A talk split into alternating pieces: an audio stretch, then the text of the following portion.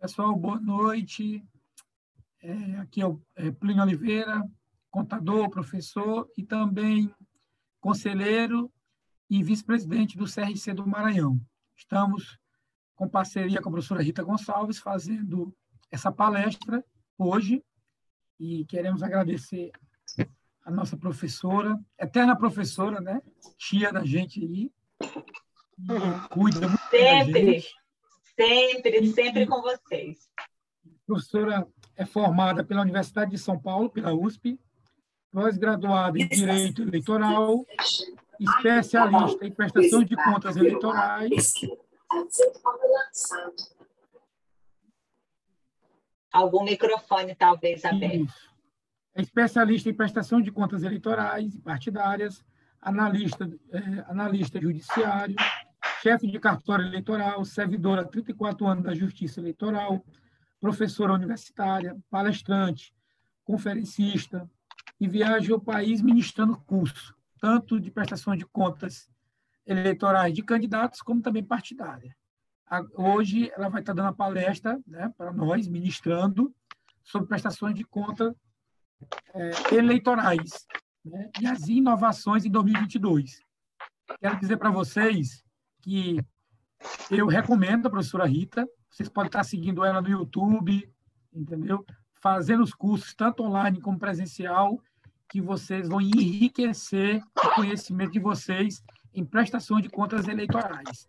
E nós do CRC Maranhão, viu, professor, agradecemos por hoje você estar fazendo essa, essa parceria conosco e dizer que sempre vai ser uma honra para a gente. Que Deus continue lhe abençoando, a sua família, e que você tenha muitos anos de vida para estar ministrando sempre para nós esses maravilhosos cursos que é de prestação de contas eleitorais. E pode ficar à vontade, a sala agora é sua. Amém, amém. Muito obrigada, Plínio. É, nossa amizade não é de hoje, né? E, e a gente vem aí estudando realmente essa matéria há alguns anos e a gente não se desgruda dela, né? Entra ano, sai ano, estamos aí juntos. É, Fernando. Só para que eu só esqueci de falar, a nossa presidente, que é a Ana Lígia, contadora, né, a segunda mulher presidente do Conselho Regional de Contabilidade do Estado do Maranhão, também lhe dá as boas-vindas, e a nossa professora Núbia, que é a nossa vice-presidente de desenvolvimento profissional, também lhe dá as boas-vindas, viu? Ai, um beijo para as duas, para a Analígia e para a Núbia, um beijo. Obrigada Oi? pelo convite, né? Muito obrigada. Quando o Fernando me disse que o CRC estava procurando, né, tentando uma data, a gente estava com a agenda apertada, né, Fernando? Ficamos, acho que mais de um mês esperando aparecer uma janelinha, mas eu falei para ele: você pode ter certeza que a gente vai fazer. Só vamos aguardar abrir uma janelinha aí, a gente faz. E na primeira oportunidade vamos, e estamos aqui com o maior prazer. É, nós vamos então tratar dessas inovações e como o Plínio estava dizendo, né, algumas pessoas dizem assim: ah, esse ano eu não vou fazer curso, porque o que mudou foi uma besteirinha ou outra. Pois é, né? Vocês vão ver aqui, a gente vai ter duas horinhas para tratar de alguns detalhes dessas besteirinhas que mudaram e que são capazes de detonar aí uma campanha se não houver observância de todo o rigor e dos detalhes que essas mudanças trazem, né? Então, uma das grandes novidades desse ano, deixa eu ver se eu consigo só tirar aqui os rostinhos para ficar. Vocês estão conseguindo ver a tela direitinho? Estão, né? Cris, faça um sinal para mim, tá vendo a tela direitinho? Ótimo. Eu vou baixar aqui as, os rostinhos para eu poder enxergar.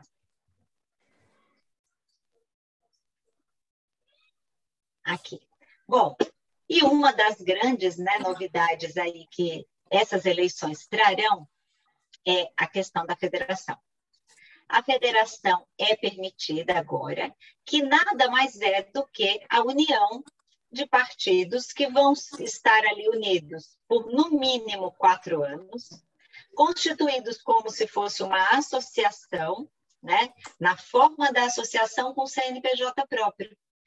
E se por acaso esses partidos que se uniram por no mínimo quatro anos, um deles sair dessa federação antes de concluir esse lapso temporal, ele não vai poder usar recursos do fundo partidário. Então, é uma oportunidade muito interessante de participação da, nas eleições, na federação, mas ela não se confunde com a coligação. Né? Coligação era aquela coisa que existia ali, existe ainda na majoritária, não existe mais na proporcional, mas ela se constitui apenas para as eleições. Terminadas as eleições, aqueles partidos não têm mais relação entre si, na, na, no caso das coligações, e no caso das associações, não, das federações que estão é, constituídas como uma associação.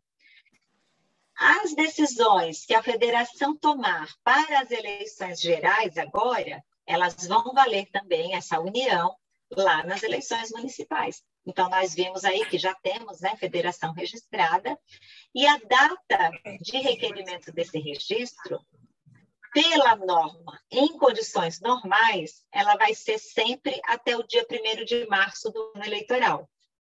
Em 2022, como essa decisão foi tomada em cima da hora e os partidos não tinham ainda né, tempo hábil ali para conversarem, estabelecerem suas, suas é, estratégias de união, foi prorrogado esse prazo excepcionalmente para 2022 até 31 de maio. O requerimento do registro é feito, mas o CNPJ ele vai poder ser informado lá no curso do processo. Então, primeira coisa, para quem não ouviu falar nada, qual é o impacto da federação nas prestações de contas, é agora que vocês vão saber. A federação, ela vai poder ter, é, é, não é realizar despesas, mas os partidos que compõem essa federação, eles vão poder arcar com a manutenção e o funcionamento dessas federações. Eles vão custear essas despesas. Mas vai ter o estatuto daquela federação dispondo sobre isso. E a prestação de contas da federação, ela vai ser a prestação de contas de cada direção partidária, em todos os níveis, daquelas direções que integram a federação, em nível municipal, estadual e nacional. Lembrando sempre que os partidos, quando realizarem esses gastos em prol da federação, eles podem usar recursos do fundo partidário, não há problema nenhum. Observe que recurso do FEFEC não entra aí. Por que, que não entra? Porque o FEFEC é um fundo especial de financiamento de campanhas para ser usado diretamente nas campanhas. Então, gastos das federações, as federações não são constituídas apenas para as eleições, elas vão perdurar, como a gente comentou. Então, os gastos que os partidos vão fazer para a sua manutenção e funcionamento podem ser usados recursos do fundo partidário, mas desde que não utilize recurso daqueles percentuais de aplicação obrigatória. Né? O fundo partidário, quando ele chega, quando ele é repassado aos partidos, existe lá na lei 9096 de 95 uma série de percentuais que o partido tem que obedecer utilizando o fundo partidário. Desde que não utilize nenhum desses percentuais, vai poder aplicar normalmente os gastos Ele da guardar seu carro. Temos o microfone aberto. Deem uma olhadinha quem está com o microfone ah? aberto. Está em cima da mesa. Conseguimos, conseguiram ver? Bom, continuando. E como que vai ser verificado qual, se esses gastos estão regulares ou não? Somente quando as contas forem analisadas as contas partidárias, quando elas forem apresentadas e julgadas, esses gastos das federações, dos partidos que fizeram gastos com as federações, né, com, com aquela federação que ele integra, que ele compõe, vai ser ali verificado. A resolução que hoje rege a prestação de contas é a 23607, atualizada pela 23665 de 2021. E as federações, elas, elas têm uma resolução própria, que é a 23670 de 2021. Nas resoluções consta que novos dispositivos, novos regramentos vão ser trazidos ali complementares e vão ser publicados daqui até a eleição. Não é nada que precise do princípio da anterioridade, da anualidade, para ter sido publicado lá em outubro do ano passado.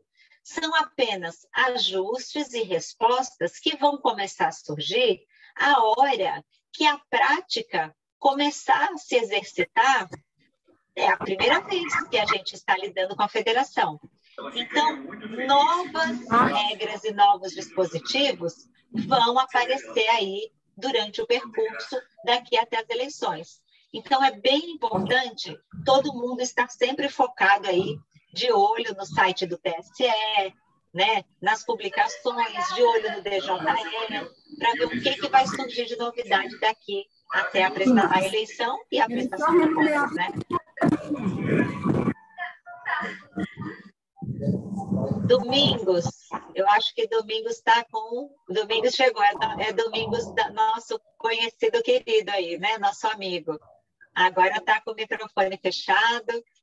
Acho que não tem mais ninguém, não, com, com o microfone aberto.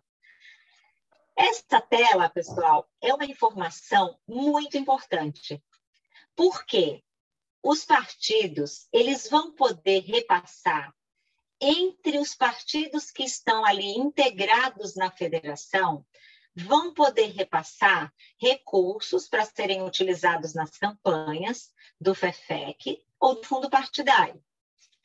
E se por acaso um partido repassou o FEFEC para outro partido ou fundo partidário, para outro partido daquela federação aplicar nas campanhas.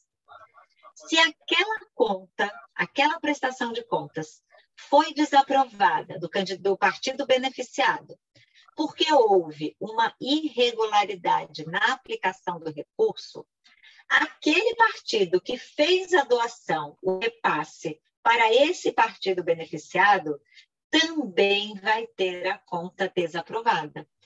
Isso é uma novidade, né? uma regra que está aí trazendo a desaprovação também para o doador, o partido doador, quando o partido beneficiado aplica irregularmente esses recursos. Então, é importante tomar cuidado, quem estiver trabalhando com partidos que vão estar integrando federação, vocês têm que trabalhar sempre com o todo, observar para onde esses recursos públicos estão sendo destinados e acompanhar a forma como eles estão sendo gastos. Porque se o partido tiver a conta desaprovada, ele vai ter as penalizações lá e vai também ficar sem seus fundos públicos, vai ter suas suspensões de fundos públicos. Então, é muito importante atentar para esse detalhe. Um outro assunto que a gente sabe que teve aí uma outra novidade diz respeito ao impulsionamento de conteúdo. É permitido agora, na pré-campanha, agora, nesse momento, sem que haja pedido expresso de voto e desde que seja respeitada a moderação de gastos. Agora, vejam só uma coisa: pode impulsionar conteúdo na pré-campanha e você não vai encontrar essa informação lá na, na resolução da prestação de contas. Essa informação está lá na resolução da propaganda, a 23610, que foi atualizada com a 23671 de 21, artigo 3 B. Agora eu pergunto para vocês, Existe limite para impulsionar conteúdos? Não existe limite. O que, que existe de limite? O limite total de gastos do candidato. Tem vinculação o gasto da pré-campanha com o limite de gastos na campanha? Em tese, não há vinculação. O que é gasto na pré-campanha não vai interferir no limite de gastos que o candidato tem durante a campanha. Mas o que é que acontece? Na hora da análise, na hora dos confrontos das informações, o candidato vai ter feito a contratação do impulsionamento no seu CPF. Na, agora, na pré-campanha, ele não é candidato, ele é pré-candidato. Então, ele vai impulsionar com o seu CPF. Na hora que ele torna-se candidato, ele vai impulsionar com o seu CNPJ. Aproveito para dar uma dica aqui. Não deixem para fazer essa alteração, né? Lá, ou cancelar a, a, as publicações de YouTube com CPF, para que você não tenha, durante a campanha, impulsionamentos realizados no CPF daquele candidato quando ele ainda não era candidato. Ok. Se não há limite de gasto para gastar com impulsionamento, mas tem que se observar a moderação dos gastos, significa que durante a campanha, a pré-campanha, tudo que o candidato for gastando com impulsionamento tem que ser uma coisa tão leve, tão módica, que ela não impacte daquele limite total de gastos da campanha. Ah, professora, e quanto você acha que é uma quantidade moderada? Difícil dizer. Ah, você acha que 10% é um valor? Depende. 10% de um limite de gastos numa cidadezinha pequenininha lá do interior. Agora são eleições gerais, né? Eleições para cargos deputados, senadores, é, governadores. Os limites são altos e a própria circunscrição do pleito é maior. Mas tivemos aí cassação de uma senadora que gastou milhões com o impulsionamento na pré-campanha, que depois foi detectado e perdeu o mandato. Então, fiquem bastante atentos a essa questão do impulsionamento. E aí tem uma outra coisa importante para colocar aqui. Não é novidade, mas é uma questão que sempre há problemas na prestação de contas todo impulsionamento ele vai ser contratado com o CNPJ do candidato ou o CPF do administrador financeiro, porque só pode contratar impulsionamento os partidos políticos, os candidatos e os seus representantes. É proibido apoiadores e eleitores fazerem impulsionamento. Mas para que seja considerado regular, o impulsionamento que foi contratado por um representante do candidato, ele tem de estar oficialmente designado na prestação de contas como administrador financeiro. Então, coloquem aí uma observação, porque muitas vezes tem ali né, uma, um assessor mais forte do candidato ali nas campanhas, e ele vai fazer contratação de impulsionamento lá na campanha propriamente dita, né? Porque na pré-campanha, somente o CPF, o candidato CPF, o pré-candidato CPF, é que vai fazer suas contratações. Então, o administrador financeiro, estando oficialmente designado na prestação de contas, ele pode contratar no seu CPF. É claro que o pagamento disso vai ter que ser feito pelas contas bancárias do candidato, tá? Então, uma informação importante. E ainda falando sobre impulsionamento, isso aqui também não é novidade, mas eu não vou perder a oportunidade de falar com vocês sobre isso, que somente é considerado regular como gasto de campanha aquele efetivamente prestado. É também considerado regular o que não foi utilizado, só que ele tem de ser recolhido como sobra de campanha, transferido para o partido como sobra de campanha, se ele for recurso de pessoas físicas ou de outros candidatos. Se ele for do fundo partidário e sobrar, também vai passar para a conta fundo partidário do partido. E se ele for do Fundo Especial de Financiamento de Campanhas, ele vai ser recolhido ao Tesouro. Então, gasto de campanha é aquele gasto com impulsionamento nas campanhas, são aqueles efetivamente prestados. Contratou, ficou fazendo carga, uma atrás da outra, alimentando sem zerar aquele crédito que tinha sido contratado. Vai gerar uma nota fiscal divergente de um boleto que você fez a contratação. Essa diferença é que tem de ser tratada ou repassada para o partido ou recolhida para o Tesouro de acordo com a origem do recurso que amparou esse gasto com impulsionamento lá na campanha. Se por acaso tiver irregularidades aí, tanto do fundo partidário e do FEFEC, em impulsionamentos que foram contratados, não, não foi a mesma quantidade da contratação e do valor efetivamente, do serviço efetivamente prestado. A gente fala Facebook porque acaba sendo a plataforma aí, né, de maior utilização de vocês, isso pode haver determinação de recolhimento ao tesouro. Uma outra dica também importante é que vocês juntem a documentação demonstrativa para poder facilitar a análise. Fazer nota explicativa, né?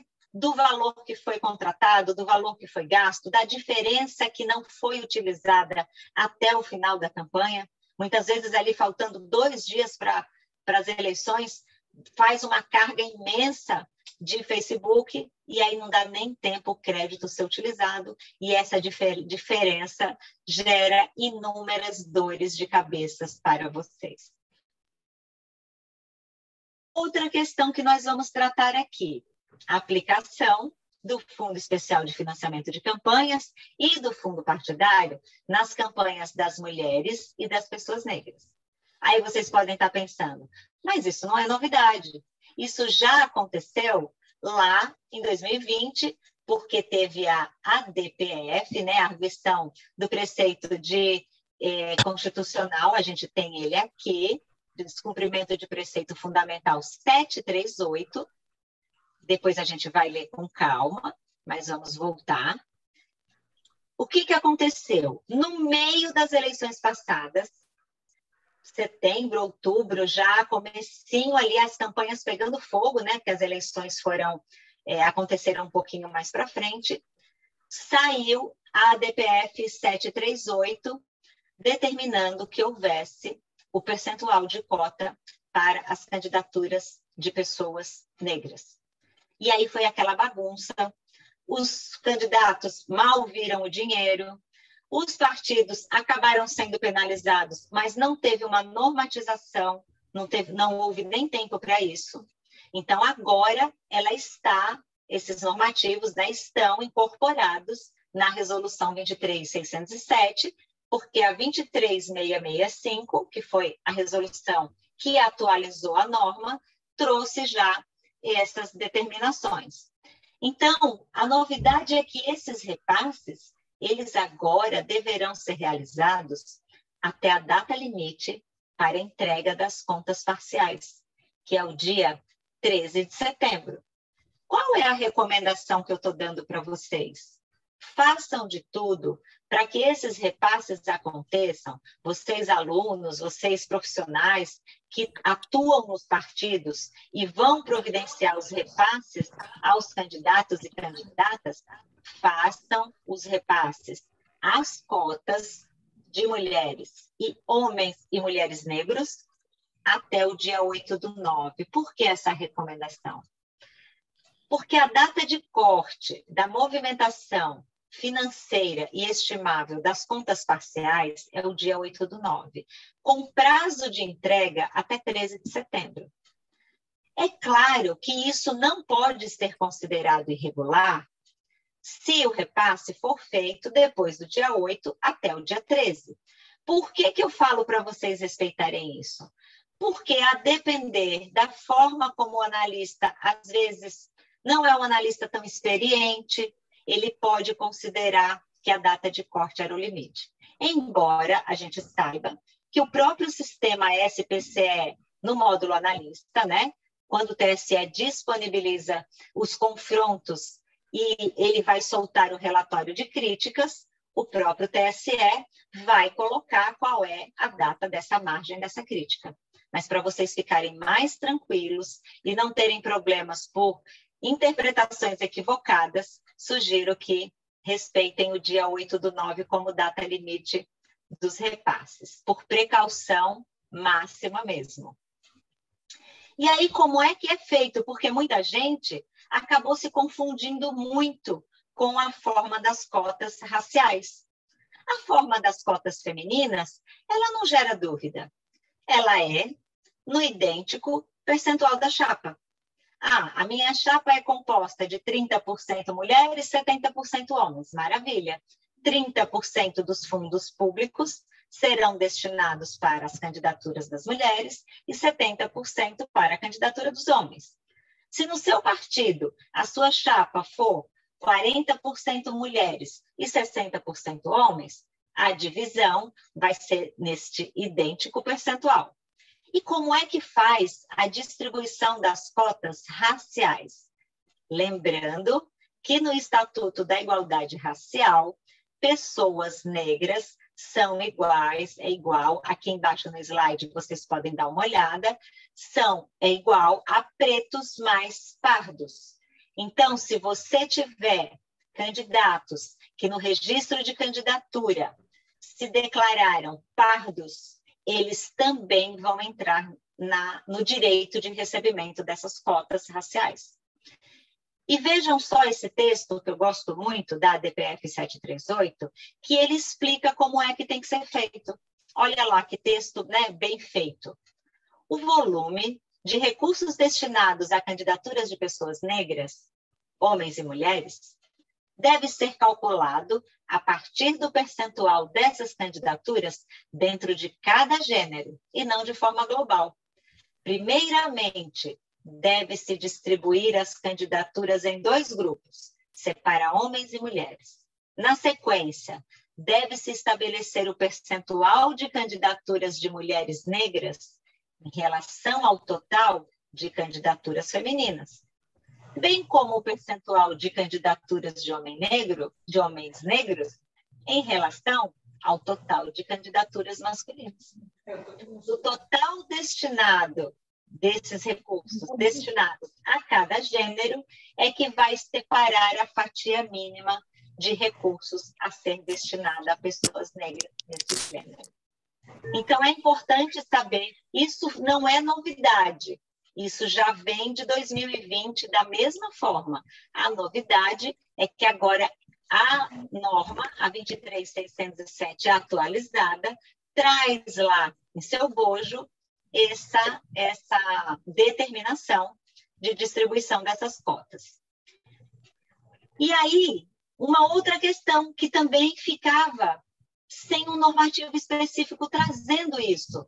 Se você lesse a 23607 em 2020, você não conseguia saber quem é que fiscalizava naquela ocasião as, os repasses de FEFEC para candidaturas de mulheres e pessoas negras e quem é que fiscalizava os recursos do fundo partidário. Agora, isso também está expresso na norma. A aplicação de recursos do fundo partidário nas candidaturas de mulheres e pessoas negras, ela é calculada e fiscalizada em cada esfera partidária.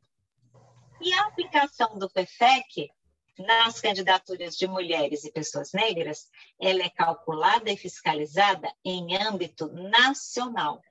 Então, somente o TSE, quando estiver examinando a prestação de contas dos órgãos nacionais, é que vai fiscalizar se a distribuição, o repasse das cotas de mulheres e de pessoas negras foi cumprido. E aqui uma informação importante. Como o FEFEC é distribuído em nível nacional e fiscalizado também em nível nacional, o partido pode escolher qual candidatura ele quer em todo o país para fazer esse repasse. Não existe uma obrigatoriedade de fazer a divisão ali. Acho que temos o microfone aberto. Não existe ali uma obrigatoriedade do partido dividir de forma equânime, de forma é, igual, igualitária. Não existe isso. Ele pode destinar para a candidatura que ele considerar que é do interesse do partido o valor dessas cotas é, que a legislação obriga o repasse. E aí, pessoal, qual é o grande problema que acontece? As comprovações dessas despesas. Então, atentem para que haja uma robusta comprovação dessas despesas, porque senão é problema na hora da prestação de contas, e aí, na hora que dá esse problema, isso pode levar à perda de mandatos. Então, tomem cuidado bastante aí com isso. Um estímulo que a reforma de 2021 trouxe é que os votos que forem dados já agora nessas eleições de 2022 para candidatas mulheres e para homens e mulheres negros para a Câmara dos Deputados, nas eleições de 2022 a 2030 serão contados em dobro, uma única vez para fins de distribuição do FEFEC e do fundo partidário. Então vejam aí que é um estímulo maior, né, para que essas candidaturas possam trazer também mais recursos para os partidos. Repasses do FEFEC para partidos que não estejam coligados configura irregularidade grave e caracteriza o recebimento de recursos de fonte vedada. Isso agora vem expresso também na norma. Mas se por acaso esses partidos estiverem coligados, é, integrando a mesma federação, poderá haver repasses do FEFEC. A coligação permitida hoje é apenas a majoritária, não há mais coligação proporcional. Então, o repasse tem que ser feito do partido para o candidato do seu partido. E se por acaso ele for repassar para outro partido e esse partido não tiver coligado na majoritária, isso só vai poder acontecer se ele estiver fazendo parte daquela mesma federação. Isso também trouxe muita dor de cabeça, essa questão do, da utilização do FEFEC em partidos ali que eram é, que estavam coligados na cabeça de chapa, mas não estavam coligados ali entre si, né? Porque não há mais a coligação proporcional. Então, tomar cuidado realmente com essa questão. Uma outra novidade nas formas permitidas de gasto, que do meu ponto de vista, eu sempre falo, não podemos nem chamar isso de novidade, porque simplesmente foi acompanhar o fluxo natural da vida, é a incorporação do PIX à norma da prestação de contas, né? O PIX é uma transferência eletrônica identificada. Ela pode ser identificada com diversas chaves, né? O número do telefone lá, né? na nossa vida comum não na prestação de contas. Na nossa vida comum, a gente faz PIX com chaves aleatórias, né? com códigos de QR Codes, com e-mails, com telefones, com CPFs. Porém, para utilizar o PIX para realizar pagamentos de fornecedores de mão de obra como forma permitida de fazer o gasto, esse PIX obrigatoriamente tem que ter como chave CPF ou CNPJ. Né? CPF quando for pagar pessoas físicas, CNPJ quando for pagar empresas, fornecedores, pessoas jurídicas. Então, o PIX está valendo ali oficialmente para as eleições 2022 como forma válida. Fiquem de olho no extrato bancário porque se der uma comida de bola e for feito o pagamento por Pix com outra chave que não seja essa, é importante que esse valor retorne para a conta para que nova transferência seja feita da forma correta. Senão, vai ter problemas sérios lá na hora da prestação. A questão do cheque, a gente já sabe. cheque nominal e cruzado é uma coisa que a gente não quer mais nem ver, né? Ninguém mais usa cheque na vida normal e recomendo fortemente que vocês evitem ao máximo na prestação de contas utilizar cheques. Por quê? Se ele não tiver riscado lá, né? Porque no próprio cheque, no finalzinho ali do texto vem escrito, né? Ou a sua ordem. Se você não riscar aquilo ali, ou escrever não a ordem, não transferível, proibido o endosso, esse cheque vai ficar para lá e para cá. Sendo repassado, muitas vezes vai parar em locais que a gente não. Né, eu comento com vocês o traficante, né? Aluna minha que teve que ir para a Polícia Federal explicar por que, que o cheque do candidato estava com o traficante. Não foi o candidato que deu, mas foi repassando de uma mão para outra, de um para outro, foi para lá. E a contadora e o advogado tiveram que ir lá, né, prestar esclarecimentos quanto a isso. Transferência bancária. Transferência bancária sempre teve, sempre a gente sabe que é os DOCs, TEDs e tal, e tem a TEF, que é aquela transferência que é entre contas do mesmo banco. Então, também permitida normalmente cartão de débito e boleto. Lembrando que o boleto não pode sacar dinheiro para pagar o boleto. O boleto tem, sacar não, pagar com dinheiro do próprio bolso. O boleto tem que ser pago ali com o dinheiro da conta bancária. Não pode o candidato pegar um dinheiro, pagar o boleto, né, o próprio administrador financeiro, pagar um boleto sem que o dinheiro tenha transitado pela conta bancária, sem que fique vinculado ali àquele pagamento. Então, tomem bastante cuidado aí também com isso. Peraí que eu vou diminuir aqui. Temos um microfone, né? Acho que é aberto. Acabou de aparecer a Aldaceira aqui para mim. Oi, Aldaceira. Tudo bem, querido? Acabou de aparecer você aqui para mim. Autofinanciamento. É mais aí uma novidade. Não há novidades quanto ao percentual de gasto, de aplicação, de doação que o próprio candidato pode fazer de aporte em sua campanha continua sendo 10% do limite de gasto que foi estabelecido para o cargo ao qual ele concorre. Na verdade, esse limite de gasto a gente só vai saber quando vai acontecer lá no dia 20 de julho.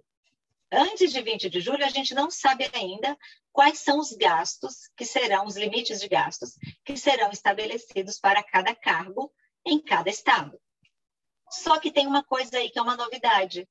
Na eleição passada, não, a norma, por trazer isso de forma muito genérica, a Lei 13878, que é a lei que traz o, o percentual do autofinanciamento, ela não dizia se era 10% para o titular e mais 10% para o vice, ou se a soma dos dois é que era 10%. Agora, a 23607 atualizada não deixa mais nenhuma margem de dúvidas quanto a isso. Ela já traz expressamente que os 10% de aporte de recursos próprios do candidato majoritário, né, do candidato é, titular, deve ser somado ao do vice para totalizar os 10%. Ah, o meu vice não vai fazer nenhuma doação, nenhum aporte de recursos próprios. Eu não gosto de falar doação quando é recurso próprio. Tá? Doação é quando ele recebe de terceiros. Quando é recurso próprio, é uma aplicação, um aporte financeiro de recursos próprios da pessoa física do candidato para a pessoa jurídica do candidato CNPJ. Titular mais vice, 10%. Se o vice não vai doar nada, o titular tem direito a 10%. Se o vice vai doar 5% do valor, o titular só vai ter direito a mais 5%. Somados os dois, não podem ultrapassar os 10%. E esses 10% englobam recursos financeiros e recursos estimáveis. Todas as cessões de bens móveis e imóveis que o titular e o vice fizerem para a sua candidatura, para essa chapa, né, conjunta, estará englobado nesses 10%.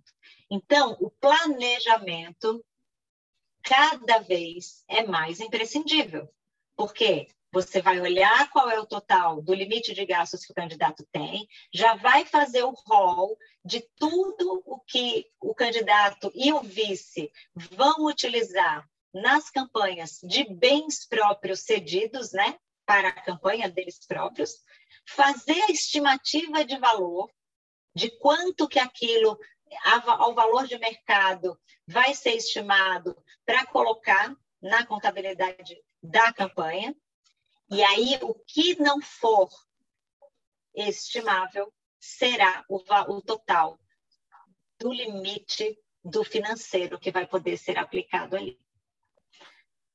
Cuidado, muito cuidado, quando vocês forem fazer é, utilização de bens que o candidato não tenha declarado no registro de candidatura porque na hora da prestação de contas ele vai ter questionamento, e por incrível que pareça, que muitas pessoas acham que isso não acontece, a gente teve muitas desaprovações de contas agora, em 2020, por esse motivo.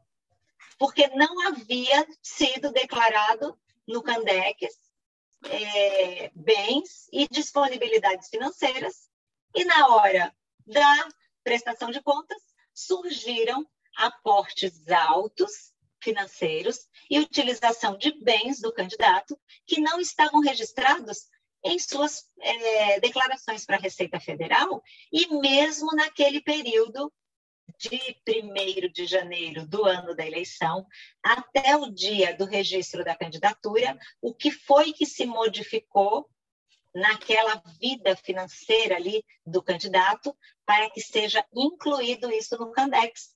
Né? Bens podem ter sido adquiridos depois que passou o dia 31 de dezembro. A declaração de bens da Receita, ela não contempla os bens e disponibilidades até o dia 31 de dezembro de 2021. Então, prestem bastante atenção nisso, porque houve bastante desaprovação e aborrecimentos aí nessa questão. Então, esse ano, titular mais vice, total 10%. Uma outra questão bem polêmica que está acontecendo para as eleições de 2022, mas logo, logo vai sair a cartilha do TSE, o manual do TSE, o curso do TSE, e a gente vai ver qual é a posição que eles têm. Confesso que eu já mandei essa pergunta inúmeras vezes, né, para o tribunal, para a ZEPA, para o TRE, para o TSE, para vários plenos, e até agora eu não recebi respostas quanto a isso. Vamos entender qual é a polêmica. O STF decidiu que os showmistos continuam proibidos, porque eles entendem que esse tipo de evento favorece candidatos. Mas eles também decidiram, lá na AD 5970, que a realização de apresentações artísticas ou show musicais em eventos de arrecadação de recursos para campanhas eleitorais estaria permitido. Aí todo mundo, né, já começou a se organizar, já começou a pensar qual é o evento de arrecadação que eu vou fazer, vai ter um cantor, vai ter não sei quem lá no meu evento. Pois bem,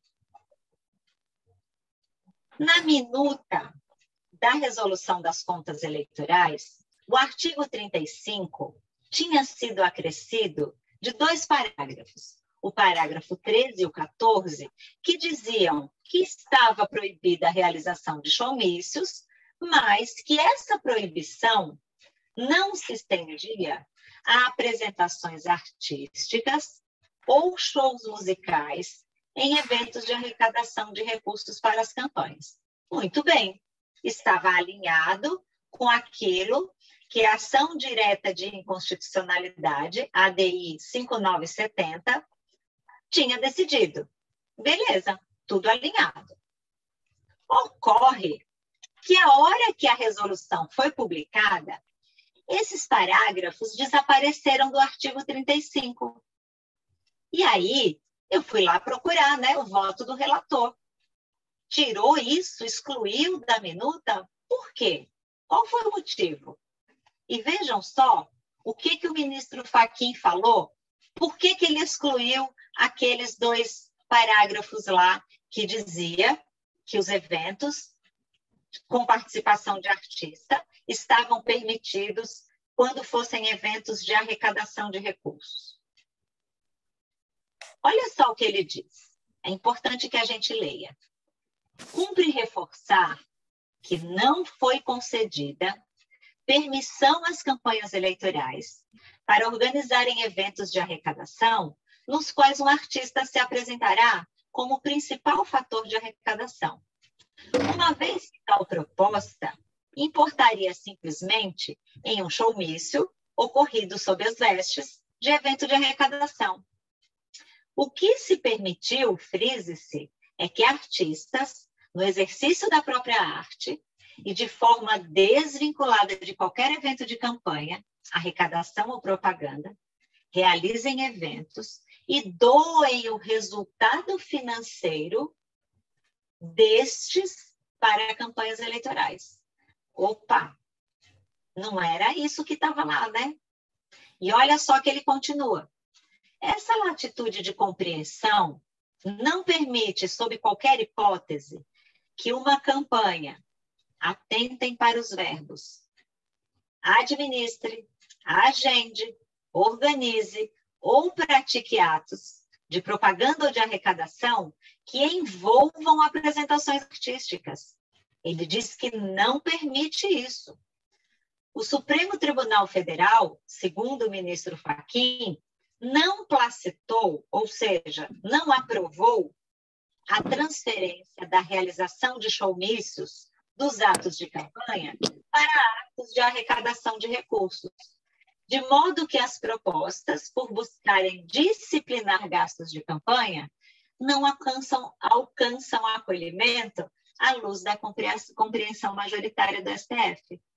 De modo a manter coerente o texto da resolução, glosa-se, reprova-se os parágrafos 13 e 14, ambos do artigo 35, da minuta apresentada, rejeitando-se então a proposta da presidência do TSE, que era que mantivesse aqueles parágrafos na minuta.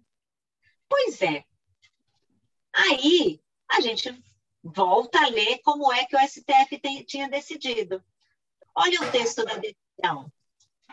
O tribunal, por maioria, julgou parcialmente procedente a ação direta para inter, conferir interpretação conforme a Constituição, visando incluir no seu escopo a possibilidade de realização de apresentações artísticas ou shows musicais em eventos de arrecadação de recursos para campanhas eleitorais.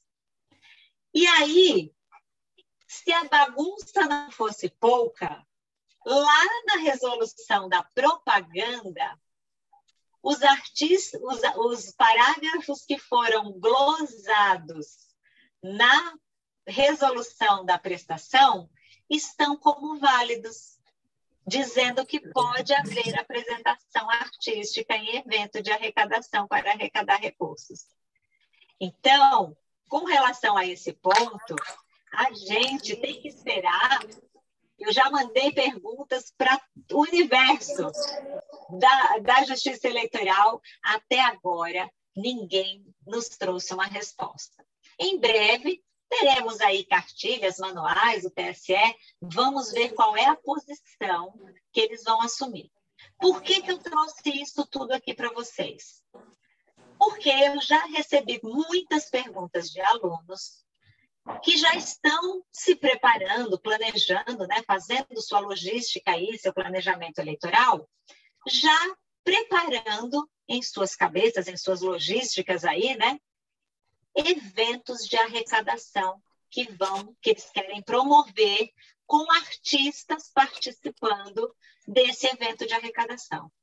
Então, não façam nada nesse sentido sem ter muito claro se realmente, vou voltar lá,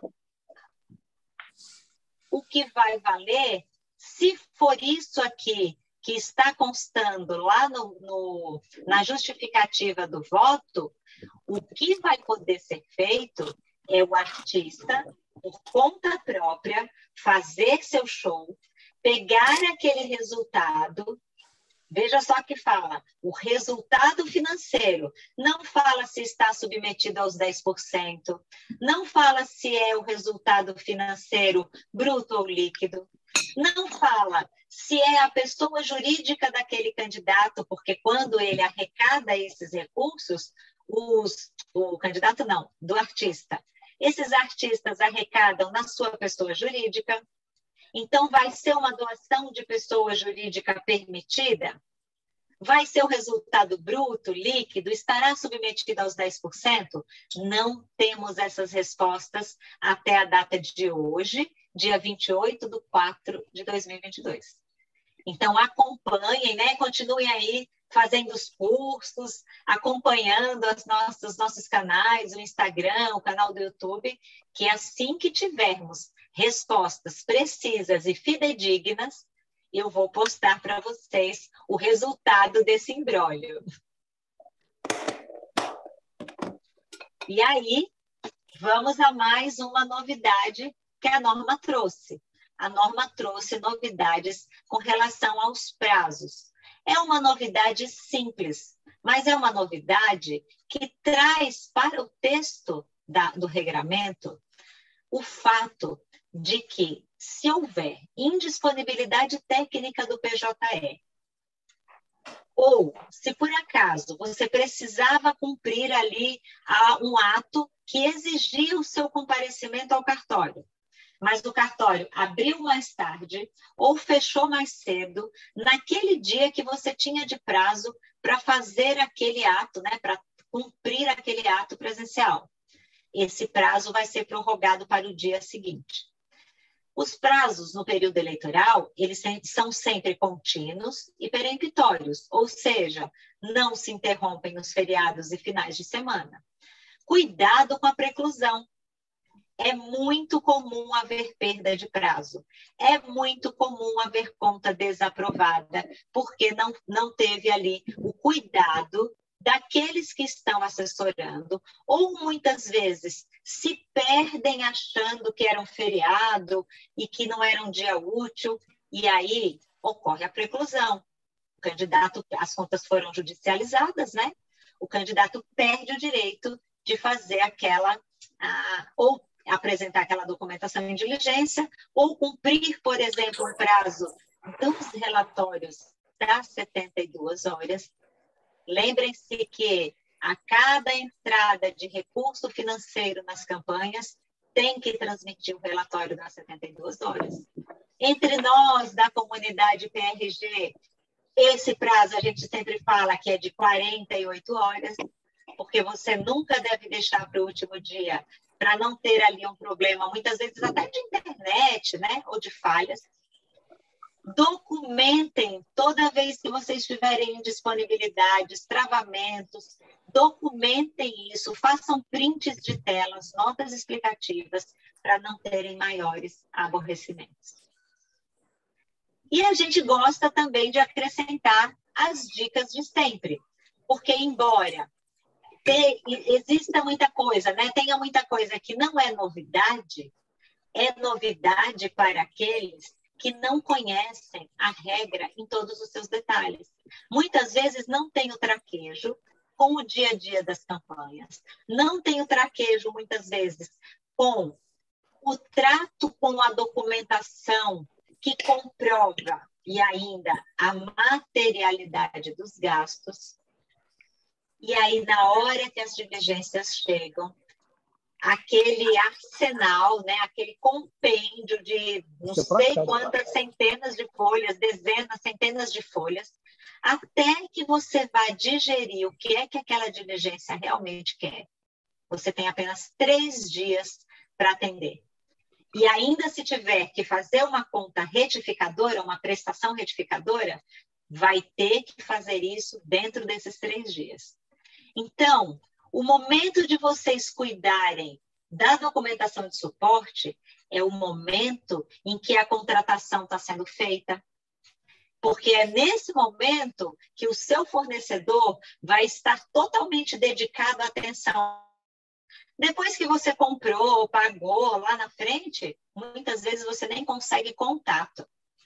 Então, na hora que estiver recebendo a nota fiscal, presta atenção se por acaso não está, às vezes, até no CNPJ de outro candidato. Porque aquela base de dados que o fornecedor tem, muitas vezes é de outra eleição. Às vezes põe o CNPJ desse mesmo candidato, só que de uma eleição passada. E tudo isso, na hora que vai para a Justiça Eleitoral, é detectado. Verificar se o KNAI da empresa é compatível com aquela atividade que ela está exercendo, se é compatível. É, verificar se, algum, se o detalhamento daquilo que foi contratado está, de fato, descrito na nota fiscal. Se não tem erros, porque existe um prazo para cancelar essa nota. E se não prestar atenção, na hora que você se der conta, não vai dar mais, não vai ter tempo hábil para fazer esse cancelamento, essa correção. E o artigo 92, parágrafo 6 da 23607 diz que quando houver cancelamento de nota fiscal, o prestador tem que apresentar comprovação do cancelamento mais os esclarecimentos firmados pelo fornecedor. E aí vocês ficam atônitos, porque não conseguem resolver a questão ali a queima-roupa, né? E tem aquele exíguo prazo. As dicas que a gente sempre dá é para que o número da nota fiscal e do contrato estejam sempre vinculados. Porque você consegue deixar claro para o analista qual é o contrato que iniciou aquela despesa que foi paga tendo aquela nota fiscal como documento probatório.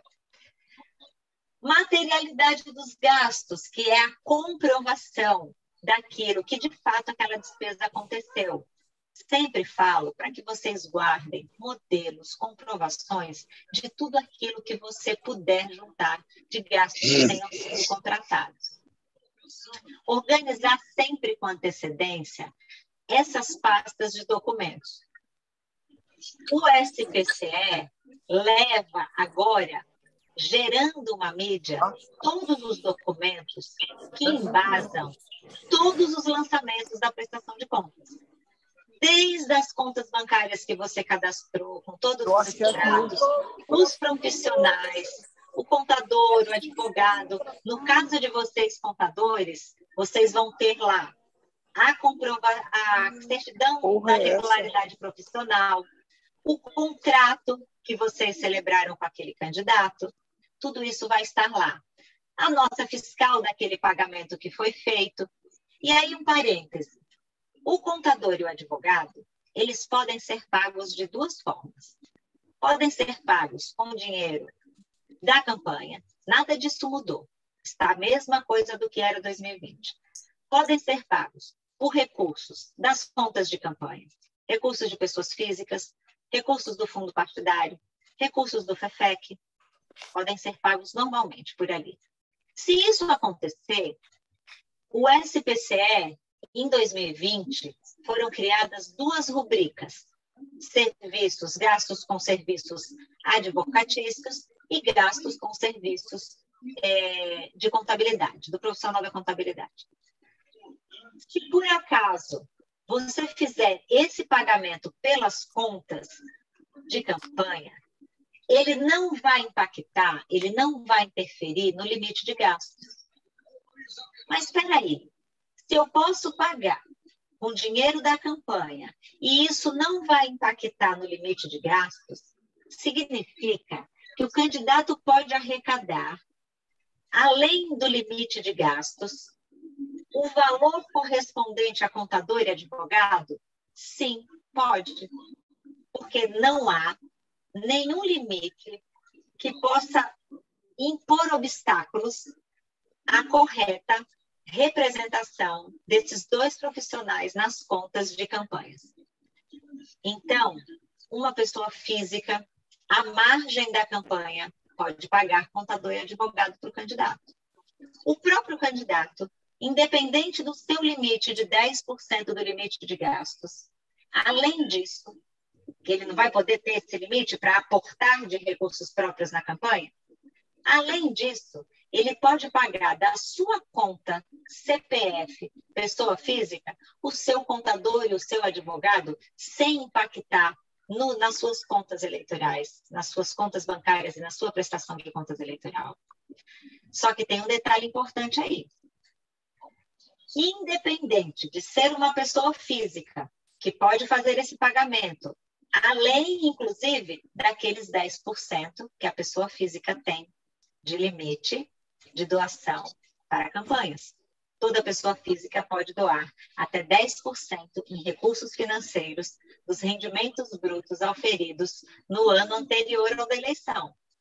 Pagar contador e advogado para campanhas não interfere nesse limite. Ele vai continuar tendo seus 10% normal de limite de doações financeiras. Só que esses contratos eles têm que estar inseridos no SPCE, mesmo que não sejam pagos pela campanha. Inserir os documentos, inserir nota explicativa, deixando claro quanto aqueles profissionais custaram, quem pagou por aquilo, isso é obrigatório e isso é cobrado em todas as prestações de contas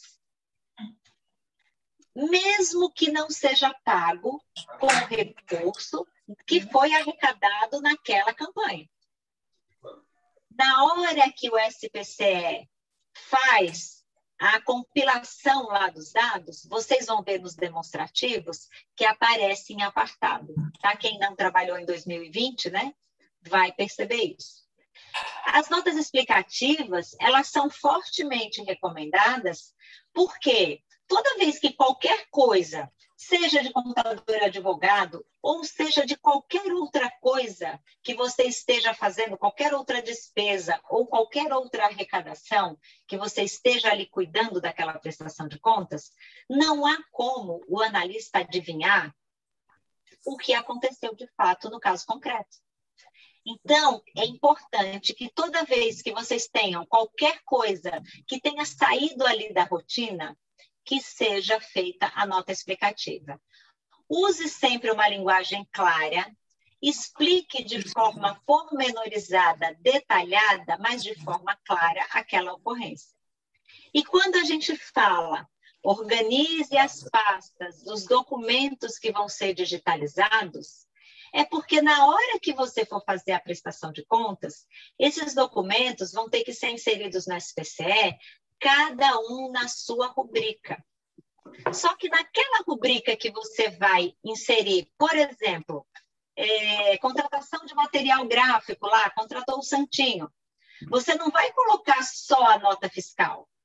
Você vai colocar o contrato, se você tiver feito né, um contratinho ali de prestação de serviço, se houver.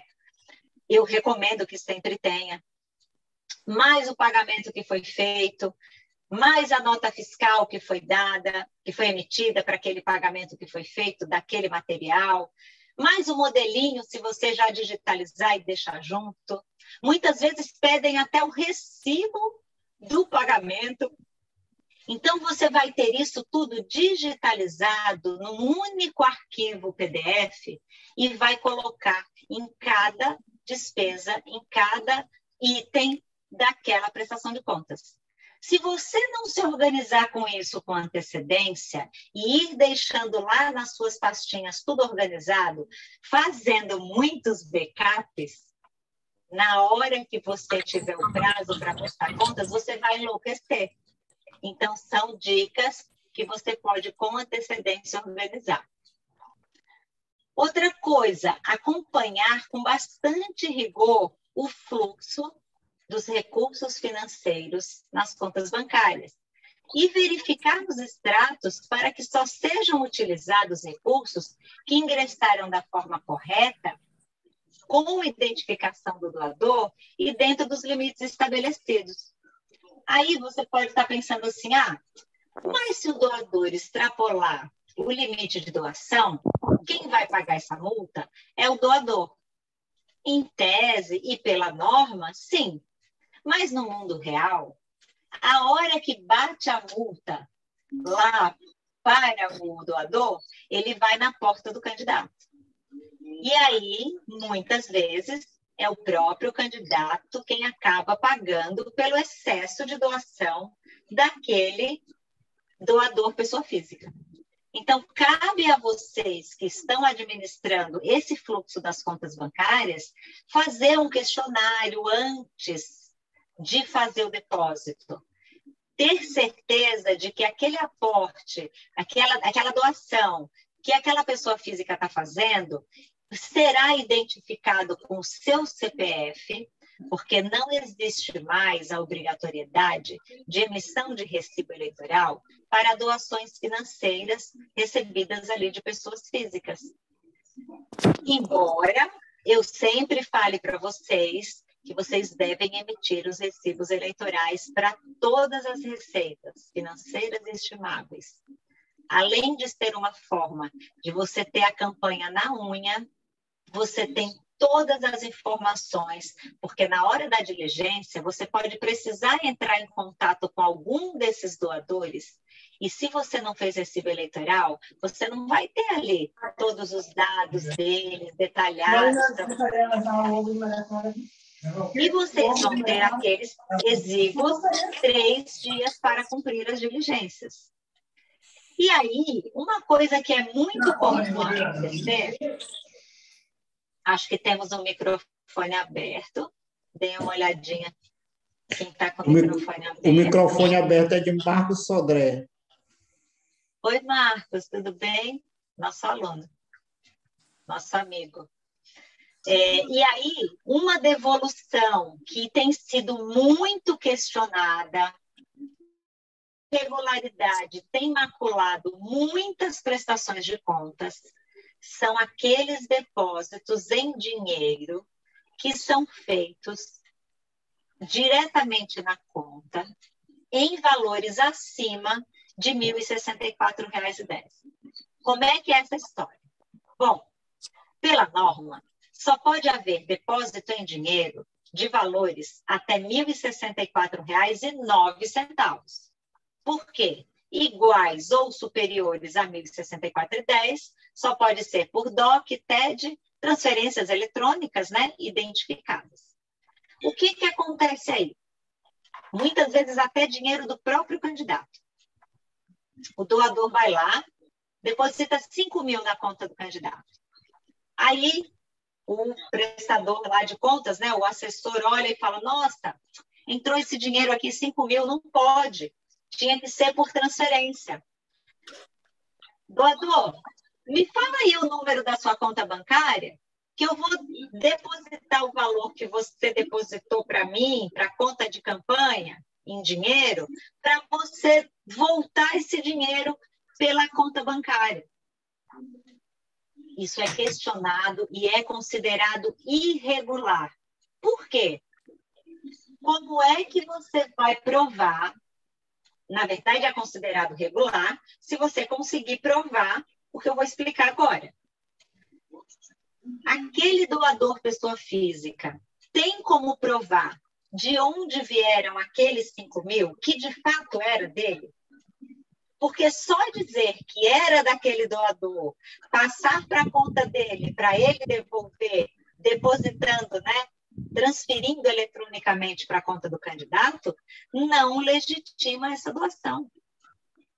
Esse doador vai ter que ter um extrato bancário de uma outra conta que ele demonstre que ele sacou esse dinheiro. Ou um contrato que comprove que ele recebeu em espécie. Ou a sua declaração do IR, que ele tem lá constando que ele tem dinheiro em, em espécie em casa. Percebam que é uma coisa que aparentemente é uma coisa simples. Ah, professora, mas não dá para fazer uma declaração simples do doador com firma reconhecida, ele declarando que aquele recurso é dele? Isso não tem sido aceito. Então, isso não só é item de recurso que entrou irregularmente, como isso é item para desaprovação. Então, na hora que vocês perceberem que entrou recurso em dinheiro acima dos R$ 1.064,10, chama o doador e conversa.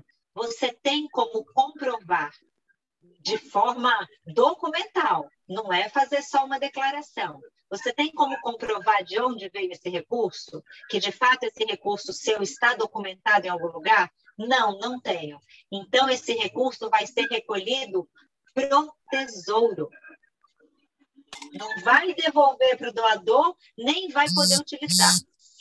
Vai ter que recolher para o tesouro. E tomem cuidado também quando os recursos vêm de partido político em repasses ou vêm de outro candidato, atentem para a identificação do doador originário. É muito comum. Candidato recebe recurso de outro candidato e o doador originário que fez a doação para aquele candidato primeiro não é identificado na conta do candidato recebedor, apenas registra como doação recebida de outro candidato, e isso vai macular a prestação de contas, vai trazer irregularidades e muitas vezes, a depender do tipo de recurso, vai gerar recolhimentos ao tesouro. E no final, na hora que as contas são analisadas, o prazo que a Justiça Eleitoral dá para esses recolhimentos é de cinco dias do trânsito em julgado. E muitas vezes o candidato não tem como, em cinco dias, a providenciar recursos para fazer esses recolhimentos. Então, esse cuidado absurdo que vocês têm que ter com o fluxo financeiro, não é demais eu exagerar aqui nas recomendações. Quer ver outro erro muito frequente que aconteceu em 2020?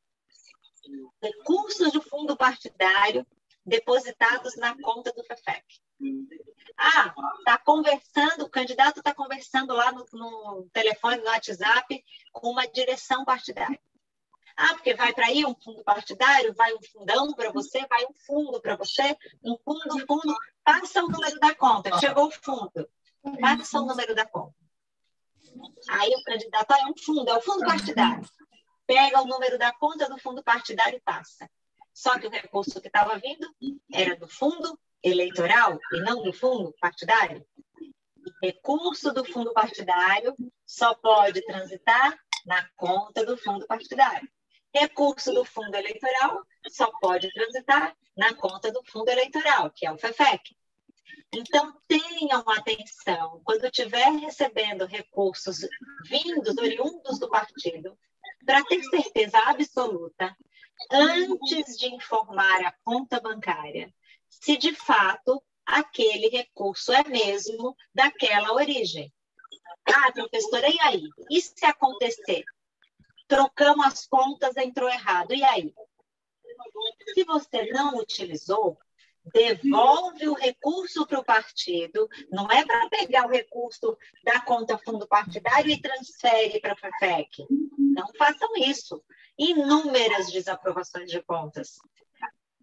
Devolve para o partido, para que o partido faça o novo, a nova transferência na conta correta. Dicas que parecem arroz com feijão aí para quem já faz, ah. mas na hora acalorada das campanhas, isso acontece muito e o mais surpreendente é que acontece com candidatos, com prestadores, né, assessores experientes. Sabe por quê? Aquilo que eu conversava com Plínio no início, né, aqui no, nos bastidores, no início da nossa palestra.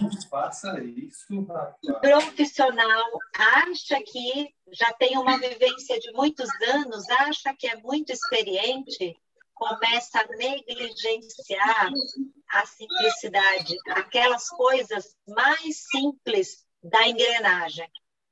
Né? Prestação de contas é uma grande engrenagem, com peças enormes e peças minúsculas. O que faz a engrenagem toda funcionar são todas as peças, das minúsculas às maiores, funcionando em total, total sintonia e lubrificadas aí com conhecimento. Ah, esse ano eu nem vou estudar muito, nem vou fazer curso, nem vou me dedicar tanto. Não mudou quase nada, uma besteirinha ou outra que mudou. Até a solução é a mesma. Já ouvi isso? É o mesmo. Já ouvi isso. Ah, eu estou bem, eu trabalhei em 20, a resolução é 23.607, eu estou tranquilo. Tomem cuidado extremo, porque é nos detalhes que mora o segredo do sucesso. Mais dicas. Não perder os prazos dos relatórios das 72 horas, principalmente o grande problema aí que vocês, às vezes, vocês não, que o pessoal do Maranhão é fera aí nos estudos, tá sempre, estão sempre muito antenados. Mas alguns acham que os recursos dos fundos públicos não têm necessidade de fazer transferência, é, transmissão do relatório das 72 horas. Não importa, seja FEFEC, seja fundo partidário, seja recurso de pessoa física, Outro item que levou à desaprovação: recursos do próprio candidato. O candidato aportava recursos, ah, recurso próprio meu, recurso do candidato, não precisa fazer a transmissão do relatório das 72 horas, só quando ele receber doação de pessoa física. Não, não, não. Todo e qualquer crédito financeiro na conta bancária. Se é crédito na conta bancária, só pode ser financeiro, né? Entrou dinheiro na conta bancária? Ah, recebi em cheque. Eu vou fazer o relatório das 72 horas a hora que o cheque foi depositado? Não. A hora que o cheque for compensado.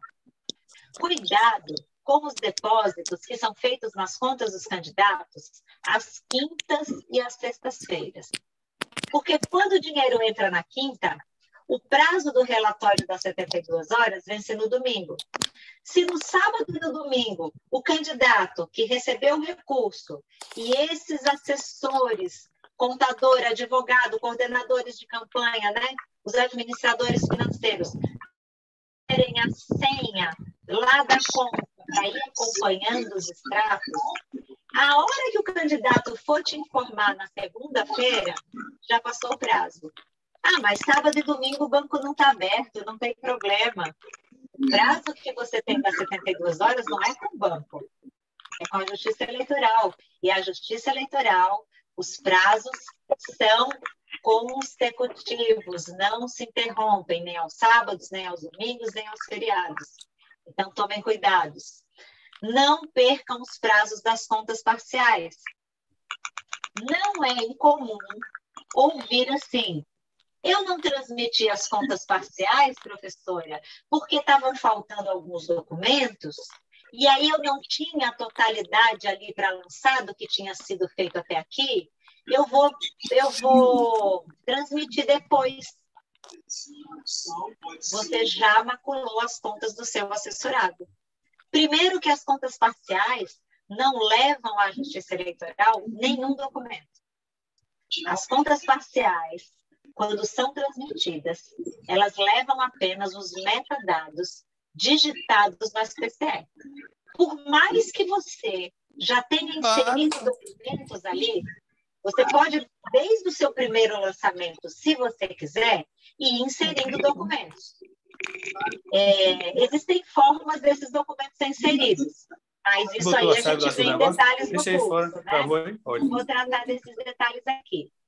Mas o mais importante é você pensar o seguinte: quando hum? você transmite a prestação de contas parcial, temos o microfone aberto. Aldaci consegue ver? Professor, eu consigo ver algumas pessoas que estão tá interferindo mais é a Denise, o Marcos Sodré e o Breno. Amores, se vocês puderem deixar o microfone no mudo, no mute, por favor só para não atrapalhar a atenção do pessoal, agradecemos. Então, quando as contas parciais são transmitidas, não importa se você não tem a documentação completa daquilo. Importa que você vai ter que lançar em tempo real as receitas estimáveis.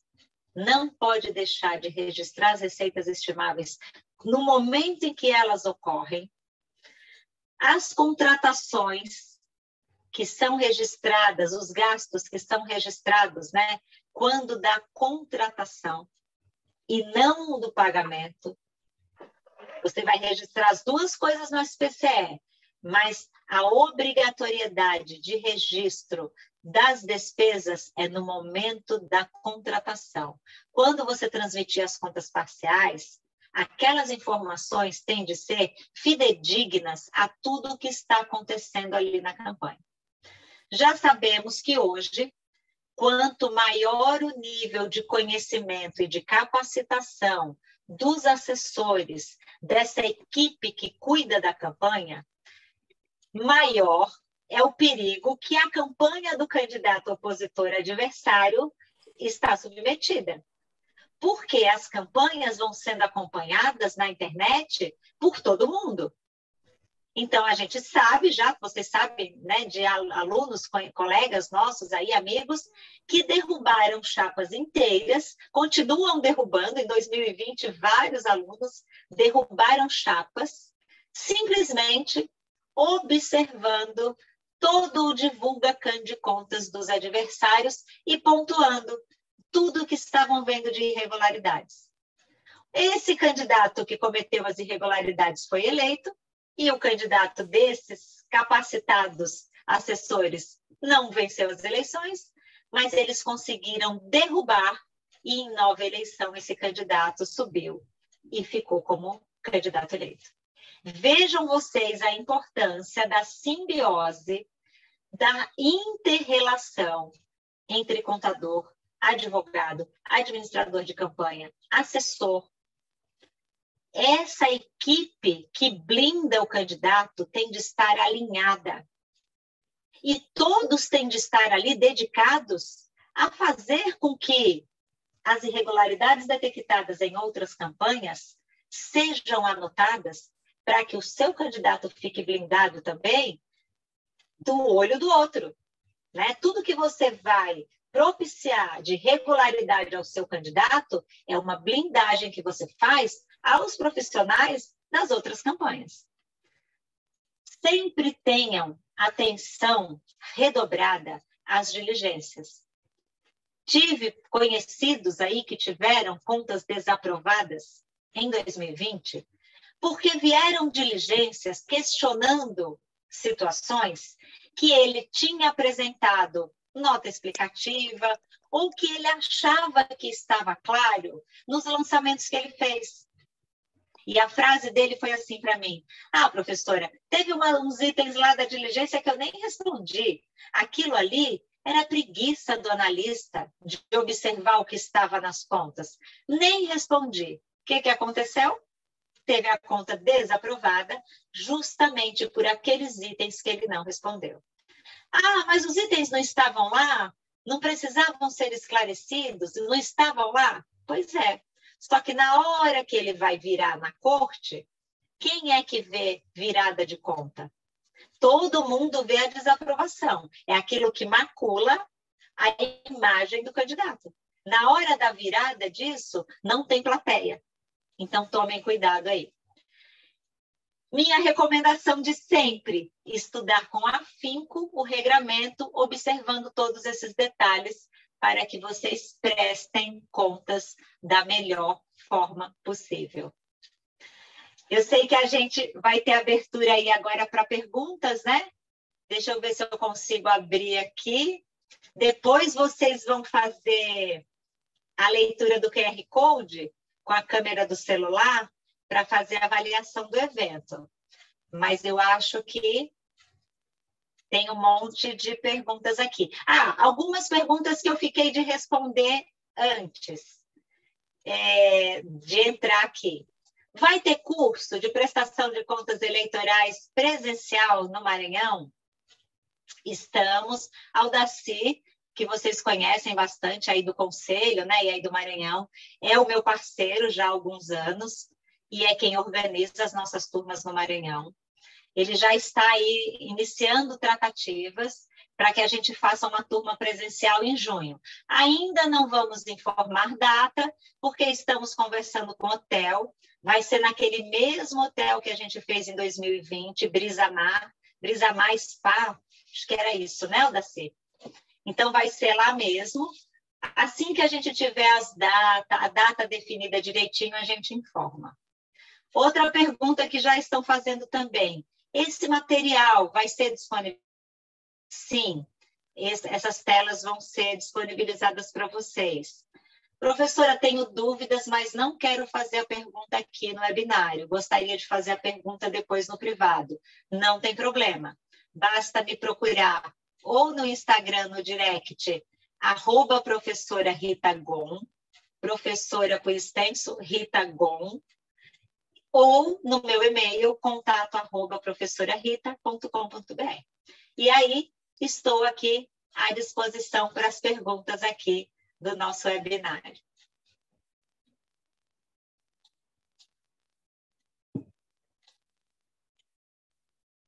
Acabei de ler uma mensagem da Pri. Saudade, Pri, também. Pri, vai ter Tocantins, tá? Pode ficar feliz. CRC do Tocantins já me pediu uma data, vai ser em junho também, novamente, né? Todos os anos de eleição a gente faz nossa turma no Tocantins em junho. Então, já estou conversando com Raquel lá, estamos organizando nossa turma. É, se vai ter certificado essa palestra, isso é com os organizadores aqui. Eu não sei se vai ter, quem mas acredito que sim. Quem se inscreveu, sim. Vai pontuar também no. Quem se inscreveu. Na, também. Com o CFC, né? Isso, vai pontuar. Isso, vai, vai ser a marcação da presença aqui que vai valer. Isso, isso a marcação. Boa noite, professora Rita. Tudo Boa bem, querida noite. Ana Lígia? Cadê você? Deixa eu ver se eu te acho aqui. Aqui, linda, achei. Oi, amor, tudo, Tudo bem? bom, amor? Tudo. Que bom que deu Prazerzão. certo, né? Sim, Que sim. bom que deu Tava certo. Mulher, eu estava no engarrafamento monstro, mas eu já cheguei aqui na tua aula desde cedo, estava assistindo aqui caladinha, só prestando atenção. Graças a Deus que você chegou. Vou só me apresentar aqui para quem não me conhece, pessoal. Eu sou Ana Lígia, sou atual presidente do Conselho Regional de Contabilidade aqui do Maranhão. Meu amigo Plínio me representou muito bem, né, enquanto eu não consegui entrar. E estou aqui numa oportunidade que a professora Rita deu para a gente é, de esclarecer esses pontos muito importantes, né? É, acho que ficou claro para todo mundo, assim, a tua aula, como sempre, a me- a melhor do Brasil, né, Plínio? Vocês são muito A melhor- amigos Melhor, e queridos. melhor, melhor que tem. São muito A melhor queridos demais. Exatamente. E aí é agradecer principalmente a Fernando Filho, né? E a Plínio, que foram as pessoas que intermediaram aí esses contatos aí com a senhora. E dizer que será muito bem-vinda e que a gente quer participar junto, viu? Algaci, Ah, que ótimo. ele? Vai ser um prazer nos conhecermos pessoalmente, Ana Lígia. Igualmente. Tem aquela Olá, viagem. Nos vemos em junho, hein? Nos Olá, vemos Ana em Lígia. junho. Prazer. Aldaci. Oi, Aldaci, Tudo bom, minha prazerzão, querida. Tudo breve ótimo. estarei aí. Breve estaremos aí no CRC com o meu amigo Fernando e o meu amigo Plínio, que são os caras que a gente tem mais Parceiro. afinidade aí, são parceiros nossos. E aí é um prazer, uma satisfação estar falando com você e a gente vai levar a nossa, nossa proposta de parceria para esse curso. Ah, por favor, nós estamos necessitados, viu? E aí, é, é, professora Rita, todo professor ele deve ser idolatrado, né? Porque professor neste país sofre. E é uma coisa que nós estamos buscando muito no conselho, é levar a educação. Assim, eu encho o saco do pessoal em tudo quanto é grupo, porque a gente está tentando fazer de forma fixa, por mês, pelo menos quatro cursos. Né? E isso independente da área, pública, privada. E aí a gente Excelente. está aberto, isso. E aí a gente está aberto aqui para todos os profissionais que estão para dar sugestões, se precisar de ajuda com relação ao CRC, querer entender. É um convite que a gente faz. Eu coloquei nosso plano de fundo aqui, professora Rita, que foi o presente que nós demos para os profissionais do Maranhão, uma sala exclusiva, é, toda montada dentro do TCE, e outra dentro bacana, do CRC, parabéns. agora no dia 25. Parabéns! Exatamente. Veja então, você, é... veja, veja você o que é uma gestão feminina.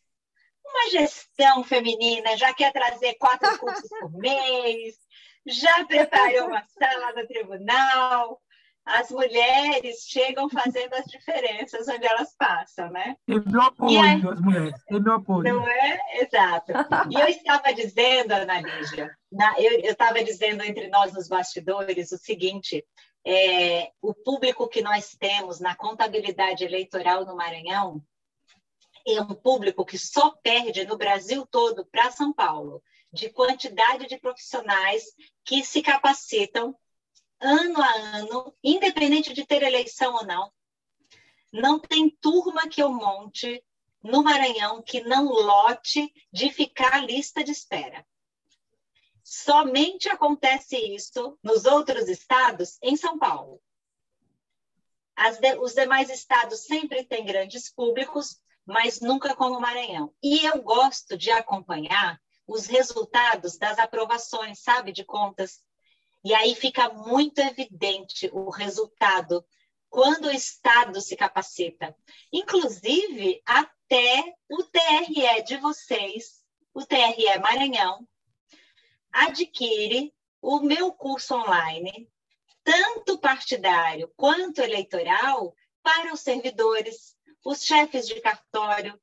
Então, é muito bacana esse alinhamento profissional, né, do, de, de todos os lados.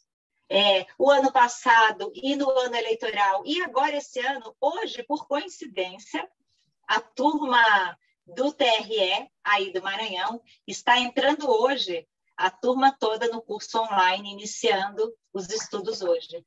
Então, você percebe que esse alinhamento dos dois lados vai trazer uma qualidade né, imprescindível para as prestações de contas da, do Maranhão. Parabéns para vocês. Assim, eu tiro realmente meu chapéu para a turma Maranhão. É verdade, é verdade. A gente tem uma qualidade de profissionais aqui é inigualável, viu? E hoje é dia do Muito educador bacana. tambem, viu, professora? Hoje é dia do educador também, né? Parabéns. Delícia, né? Delícia. Eu sou educadora, né, de formação. Adoro. E para todos os professores que temos aqui É. também, né? Área, é uma área, né, transformadora, né? Vou deixar a professora passar a responder as perguntas para o pessoal, tá? Vamos Professora lá. Rita, parabéns. Quem está falando comigo? Newton, Oi, Nilton. Como vai, querido? bem a senhora. Você está É um bem? prazer, viu? Que bom. Você gostou da palestra? A sua palestra sempre é maravilhosa, viu? É, é muito é, proveitosa, entendeu? Sua palestra, entendeu? Que Eu- bom, aumenta Vai me dar um abraço em junho, viu? Em junho eu tô Tá aí. Vai ótimo. me dar um abraço. Tá ótimo. Será um Obrigada prazer, por então. estar participando. Obrigado.